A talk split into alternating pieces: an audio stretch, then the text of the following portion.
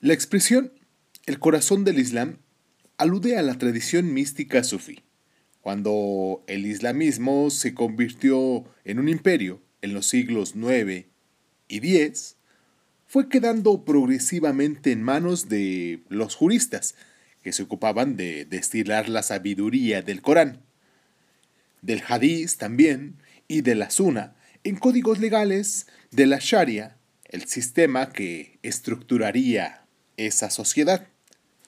El sufismo fue una reacción contra este árido legalismo, una defensa del amor por encima de los juristas.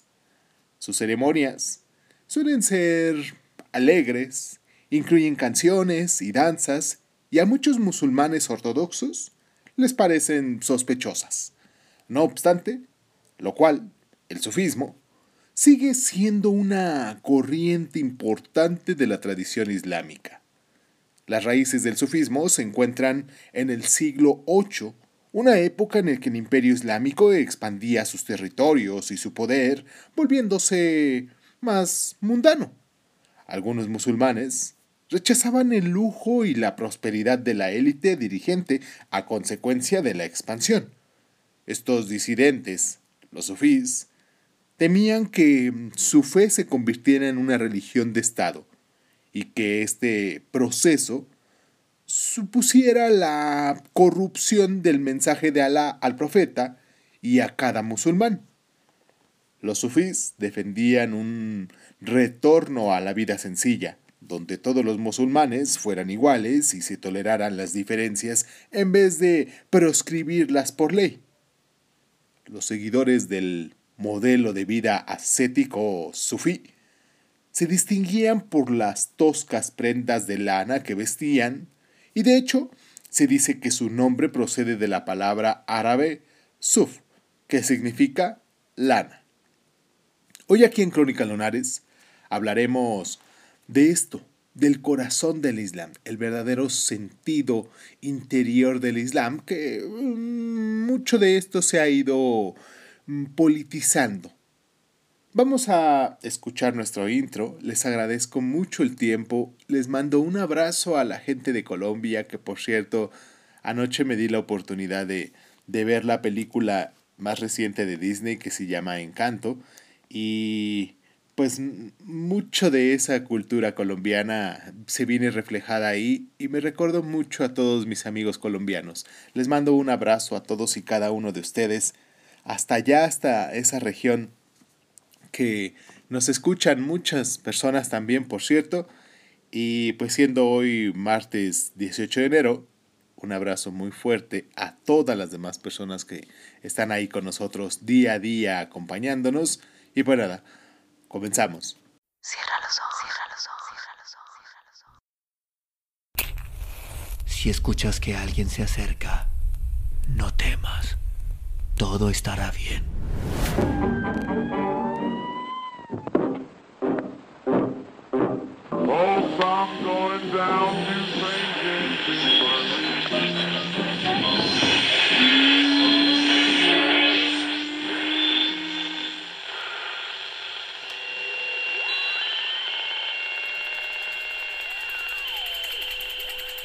Estás escuchando, Crónica, Crónica, Crónica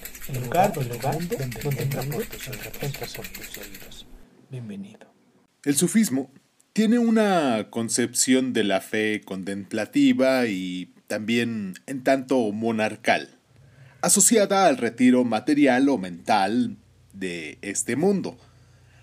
Además, nos recomienda abandonar tanto las ambiciones personales como el propio yo para llevar una vida tranquila espiritual interior que permita a cada creyente purificar su corazón y unirse con Alá.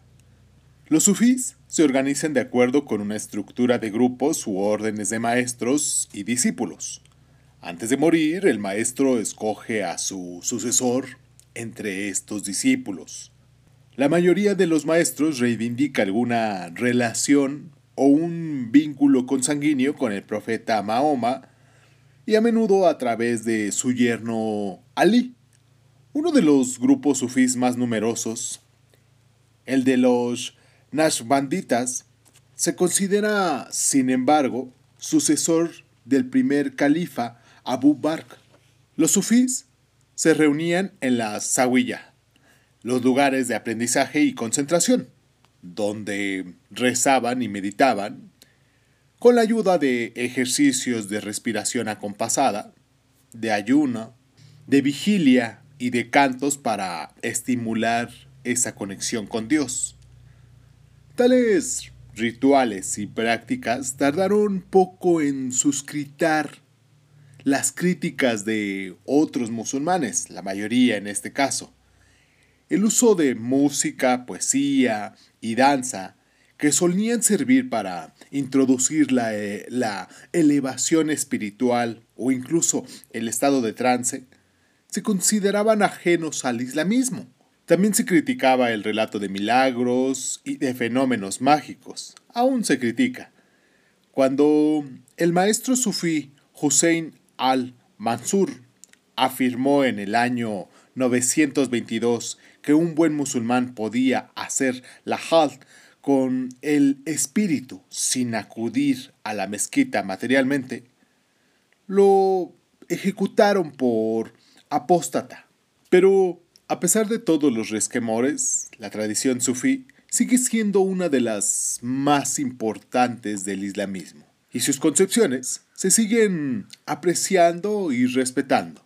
Vamos a hacer nuestra pausa aquí en el programa para recordarles a ustedes nuestras plataformas y para mandarles un, abrazo muy específico a la gente de, de, Colombia, como les dije en el bloque, en el primer bloque, porque hay mucha gente que nos está escuchando allá en, en Colombia también, y un abrazo muy fuerte allá en la capital, en Bogotá, también al departamento de, del Valle de Cauca, en Antoquia, un lugar precioso, en Cundinamarca, en Nariño, en el norte de Santander, en el departamento de Santander, en el departamento de Magdalena, en Bocayá, en Bolívar, en Atlántico, en Caleta, en Colima, en el departamento de César, en Córdoba, en Cauca, en Risaralda, en Huila, en Meta, en Sucre, en Caldas. Todos esos lugares son donde se toman el tiempo para descargarnos y pues me hacen el día cada vez que me llegan mensajitos de esa zona. Y sobre todo quizás ahora porque ando un poquito más este sensible por lo de la película que me gustó mucho y sus tradiciones, sus formas de vivir, su acentito, su incluso sus vestuarios que tienen allá, toda esa magia que, que, pues en este caso de las películas de Disney se toman el tiempo para poder mm, describir y dejar ahí los detalles, pues me recordó mucho esa región. Eh, vamos a la pausa y recuerden que nos pueden seguir en Crónica Lunares de Zoom en Facebook, en Instagram y en YouTube del mismo nombre, del mismo modo. Crónicas Lunares de Sun y pues nos pueden descargar en las diferentes plataformas de audio. Vamos a la pausa y continuamos.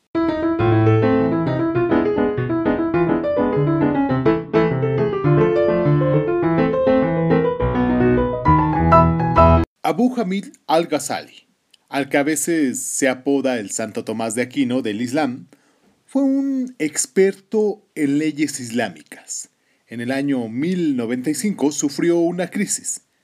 Más tarde explicó que la razón de la crisis era que había descubierto que sabía mucho sobre Dios, pero no conocía a Dios. Para resolverlo, abrazó la práctica del sufismo, que en el año 1105 expuso en El Renacimiento de las Ciencias Religiosas, posiblemente el libro más leído entre los islámicos después del Corán y el Hadith. Al-Ghazali intentó unir la vida exterior e interior, enmarcando la ley de la Sharia en los valores éticos y espirituales del Islam. Se indicaba a los lectores del libro ejercicios espirituales como el Drik, el canto de los nombres divinos, para mm, agudizar la conciencia divina. No obstante, algunos sufís rechazan la idea de que las iluminaciones místicas puedan poner por escrito y sostienen que hacerlo es desvirtuarlas.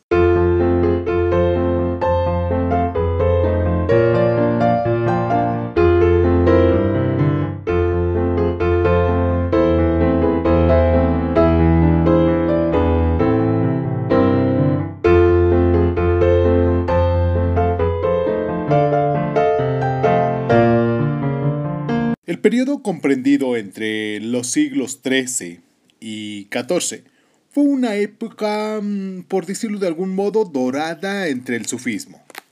Una época en la que se convirtió en un movimiento auténticamente popular. Surgieron muchas órdenes nuevas. Halal al-Din Rumi, conocido también como Melbala de Konya, fundó la de los derviches goribanos, que giraban en torno a sí mismo al son de la música para alcanzar las esferas celestes. Según Rumi, esta era la forma del islamismo o de entrega a Alá que se consideraba más pura. Sin embargo, posteriormente la tradición sufí sufrió la represión. Los colonizadores europeos que tomaron los territorios musulmanes recelaban particularmente de los sufís. También Kemal Artuk, el fundador de la moderna Turquía en el siglo XX, los, los persiguió aunque su éxito en esa persecución fue pasajero. La mayoría de los miembros sunís, que formaban parte de la élite gobernante, mantienen estrechos vínculos con las órdenes sufís y los grandes santuarios sufís siguen siendo centros de peregrinaje. Por ejemplo, en Bagdad, Almer, en la India, en Shilhev, en Bangladesh y en Konya, en Turquía.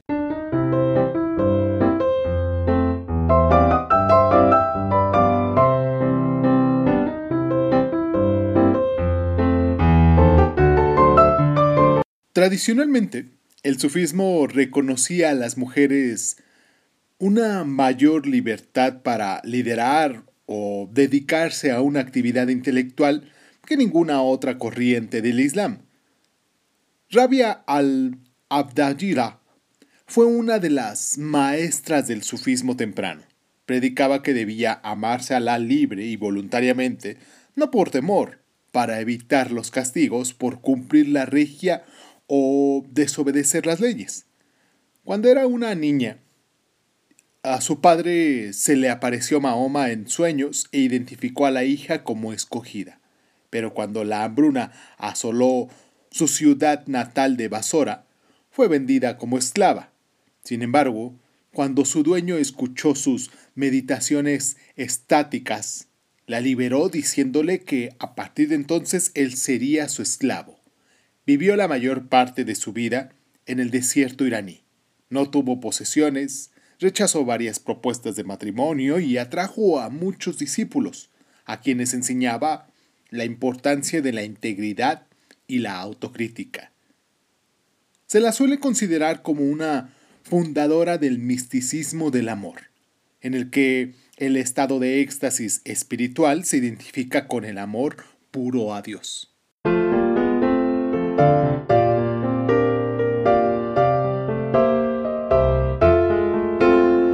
El neosufismo fue otro movimiento de la reforma islamista que surgió en el siglo XIX y prosperó particularmente entre los musulmanes del norte de África.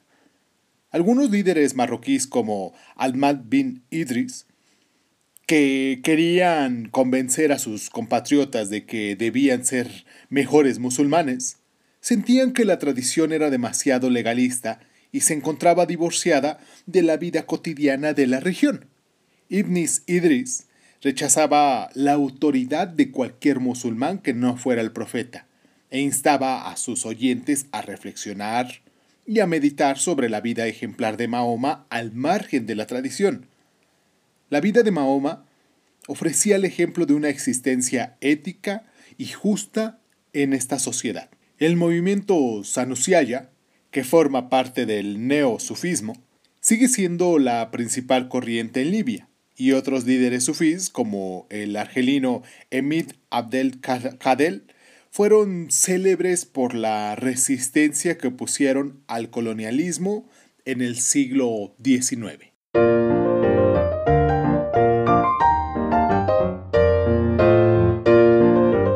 Pertenecemos al mundo de las dimensiones, pero venimos de un mundo sin dimensiones.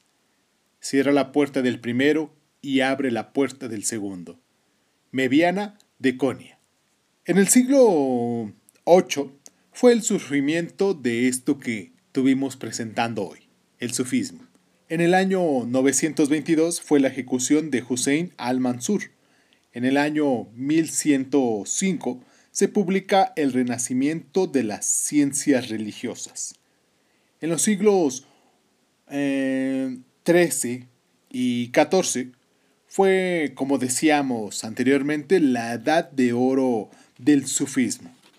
Con esto vamos a terminar nuestro programa, pero no sin antes quiero dejarles una cita al final, aquí para que mm, resumamos lo que contiene este tema del que abordamos el día de hoy, que dice así, el ascetismo no consiste en que no debas poseer nada, sino en que nada debe poseerte a ti dicho por Ali ibn Abi Talib en el siglo XI.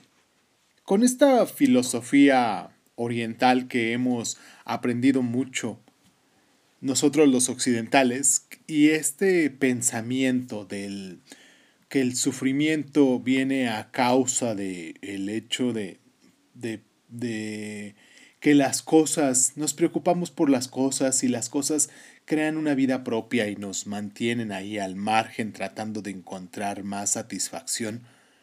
Con este último pensamiento, los dejo con ustedes para saber de las cosas materiales que se tienen, cuántas de esas nos preocupamos en ocasiones, cuántas todavía debemos, cuántas todavía nos vamos a acostar, vamos a recostarnos ahí y encontramos esa preocupación de decir, todavía tengo que levantarme, todavía tengo que trabajar mucho para seguir pagando esto que acabo de adquirir. No se trata de no tener cosas, como decíamos, se trata de que las cosas no nos tengan a nosotros. Yo soy Irving Sun, esto fue Crónica Lonares, les agradezco mucho el tiempo que se toman para estar aquí con nosotros y pues recuerden que a continuación, en nuestra sección de Así habló Zaratustra, vamos a hablar de las tarántulas esta parte que escribió Frederick Nietzsche. Y pues nada, vamos a, hacer este corte y continuamos con esta pequeña sección que tenemos a continuación. Les agradezco mucho el tiempo que se toman para estar con nosotros. Les mando un abrazo muy caluroso y sobre todo hoy, como les decía, a toda esta gente bonita de los de los, los 21 lugares que nos escuchan acá en Colombia. Tengo entendido que son 32 departamentos y una capital pero de esos 32 departamentos, pues nos escuchan ya en, en 20 y su capital aparte. Bueno, a todos ellos un abrazo muy caluroso y nos escuchamos el día de mañana, recuerden, con nuestro programa de, de Mercury Dice y hablaremos del razonamiento y la resolución de problemas. Vamos a hacer el corte y continuamos con, con esto y pues muchísimas gracias, muchísimas gracias por estar.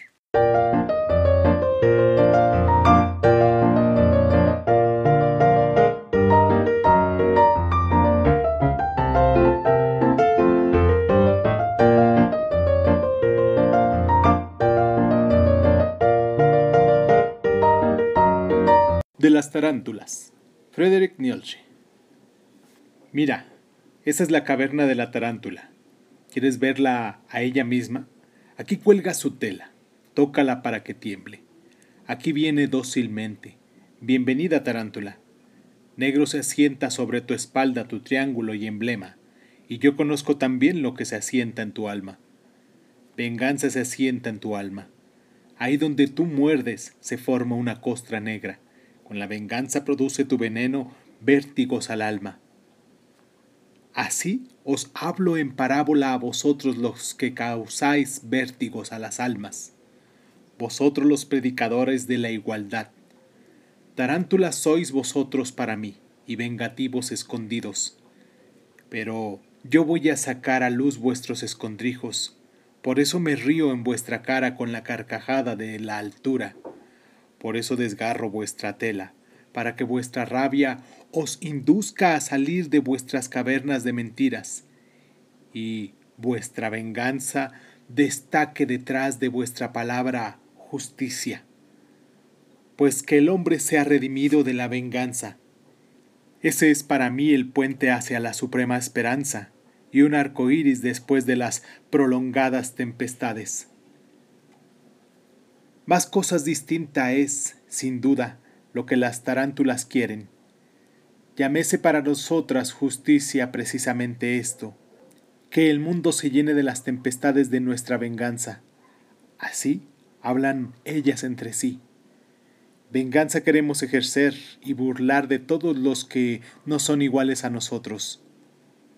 Eso se juran a sí mismos los corazones de las tarántulas. Y voluntad de igualdad. Este debe llegar a ser en adelante el nombre de la virtud, y contra todo lo que tiene poder queremos nosotros elevar nuestros gritos. Vosotros predicadores de la igualdad, la demencia tiránica de la impotencia es lo que en vosotros reclama a gritos igualdad.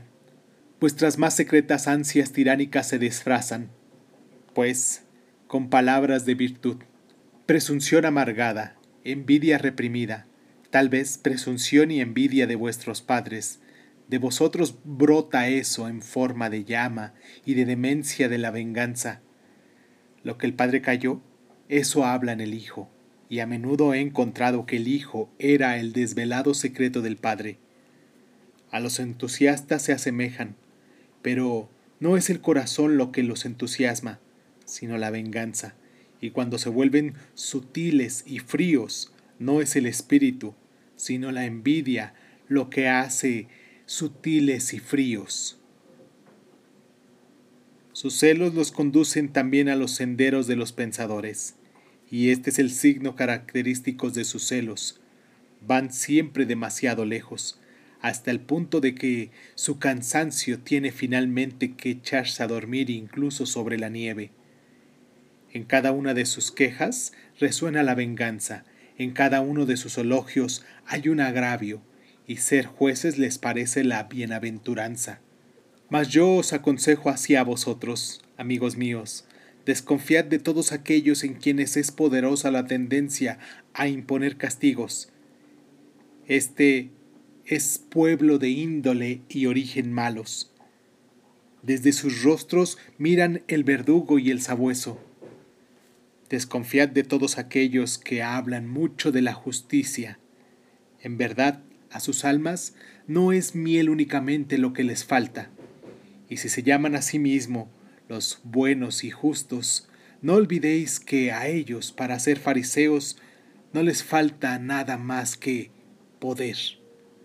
Amigos míos, no quiero que se mezcle y confunda con otros. Hay quienes predican mi doctrina acerca de la vida y a la vez son predicadores de la igualdad y tarántulas. Su hablar en favor de la vida, aunque ellos están sentados en su caverna, esos arañas venenosas y apartaos de la vida. Debese a que ellos quieren así hacer daño. Quieren así hacer daño a quienes ahora tienen el poder, pues entre estos es donde mejor acogida sigue encontrando la predicación acerca de la muerte. Y si fuera de otro modo, los tarántulas enseñarían algo distinto, y justamente ellos fueron en otro tiempo lo que mejor calumniaron en el mundo y quemaron herejes. Y con estos predicadores de la igualdad no quiero ser yo mezclado ni confundido, pues a mí la justicia me dice así, los hombres no son iguales. Y tampoco deben llegar a serlo. ¿Qué sería mi amor al superhombre si yo hablase de otro modo? por mil puentes y veredas, deben los hombres darse prisa a ir hacia el futuro y debese implantar entre ellos cada vez más guerra y desigualdad. Así me hace hablar mi gran amor. Inventores de imágenes y fantasmas deben llegar a ser en sus hostilidades y con sus imágenes y fantasmas deben combatir aún unos contra otros la batalla suprema bueno y malo, y rico y pobre, y elevado y minúsculo, y todos los nombres de los valores, armas deben ser y signos ruidosos de que la vida tiene que superarse continuamente a sí misma.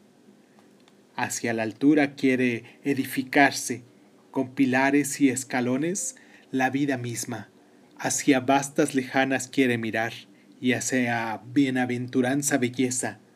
Por eso necesita altura. ¿Y cómo necesita altura? Por eso necesitamos escalones y contracción entre los escalones y los que suben. Subir quiere la vida y subiendo superarse a sí misma. Y ved, amigos míos, aquí donde la caverna de la tarántula levantase hacia arriba las ruinas de un templo viejo.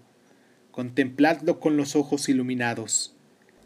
En verdad, ¿quién en otro tiempo elevó aquí en piedra sus pensamientos como una torre?